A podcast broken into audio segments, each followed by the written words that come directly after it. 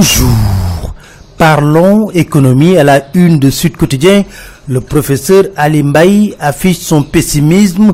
Mieux, il déclare la découverte de pétrole et de gaz ne va pas changer grand-chose.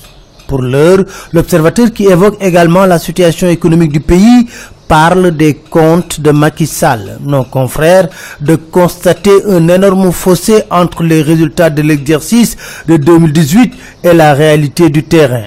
Quand on parcourt le document de la loi des finances 2019, l'on se croirait dans un pays autre que le Sénégal ou dans un rêve.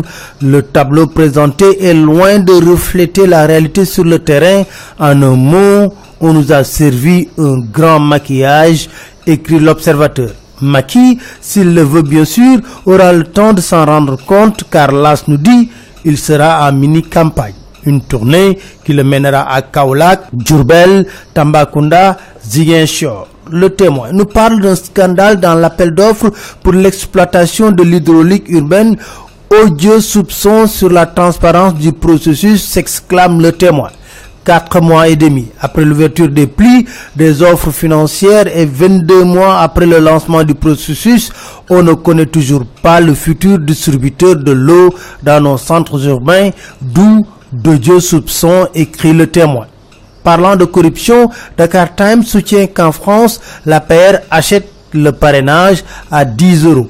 Défense de rire. Dans le quotidien, Fall, vice-président de Réumi, déclare Maki ne pèse que 30% en réalité. Ousmane Sonko, lui, dérape écrit Vox Populi. Et pour cause, écrivent nos confrères, il a déclaré nos hommes politiques sont des criminels, ceux qui ont dirigé le Sénégal depuis 2000, si on les fusille, on ne commettrait pas de péché. Bon, sur la crise au PDS, Moudou Fada déclare dans Vox Populi, l'histoire m'a donné raison. Savez-vous que des ministres disposent de sociétés écrans pour capter les ressources publiques? L'information est donnée par le Forum civil, écrit le témoin.